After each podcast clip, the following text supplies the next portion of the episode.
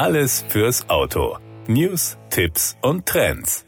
Komplett neu, komplett elektrisch und schon jetzt bestellbar. Das ist Opels erstes SUM. Das steht für Sustainable Urban Mobility, der neue Opel Rocks E. Der völlig neuartige City-Stromer für zwei ist der emissionsfreie Elektroeinsteiger, den man sich leisten kann. Denn den neuen Opel Rocks E gibt es bereits ab 7.990 Euro. Darüber hinaus wird die Finanzierungsrate für den City-Stromer auf dem monatlichen Niveau eines Tickets für den öffentlichen Personennahverkehr liegen. So wird Elektromobilität für Jugendliche ab 15 Jahren erfahrbar. Der Rocks E darf mit Führerscheinklasse AM1 gefahren werden. Opel Deutschland-Chef Andreas Marx sagt dazu, mit dem Bestellstart unseres neuen Opel Rocks E ermöglichen wir jetzt allen, vom jugendlichen Fahranfänger bis zum Innenstadtpendler, den erschwinglichen Umstieg auf die Elektromobilität. Kein überflüssiger Zierrad, der ins Geld geht, der neue Rocks E bedeutet emissionsfreie Mobilität pur.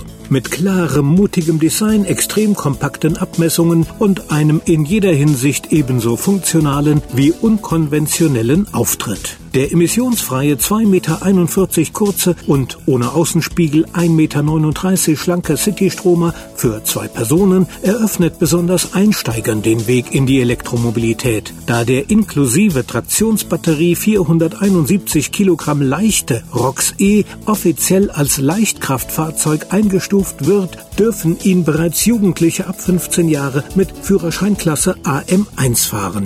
Schon in der für 7.990 Euro erhältlichen Basisversion bietet der smarte Elektroeinsteiger eine Reichweite von bis zu 75 Kilometern gemäß WLTP2, die sich mit bis zu 45 kmh zurücklegen lassen. Damit ist der neue Opel bestens für den täglichen Stadtverkehr geeignet und mit einem Wendekreis von nur 7,20 Metern lässt er sich prima durch enge Kurven oder in kleine Parklücken lenken. Die 5,5 Kilowattstunden Batterie des Opel Rocks E kann in rund dreieinhalb Stunden zu 100 Prozent über eine gewöhnliche Haushaltssteckdose wieder aufgeladen werden. Das dazugehörige drei Meter lange Ladekabel ist fest im SUM-Fahrzeug untergebracht und wird einfach bei Bedarf aus der Beifahrertür gezogen. Die Auslieferung der ersten Fahrzeuge an den Handel erfolgt noch in diesem Jahr.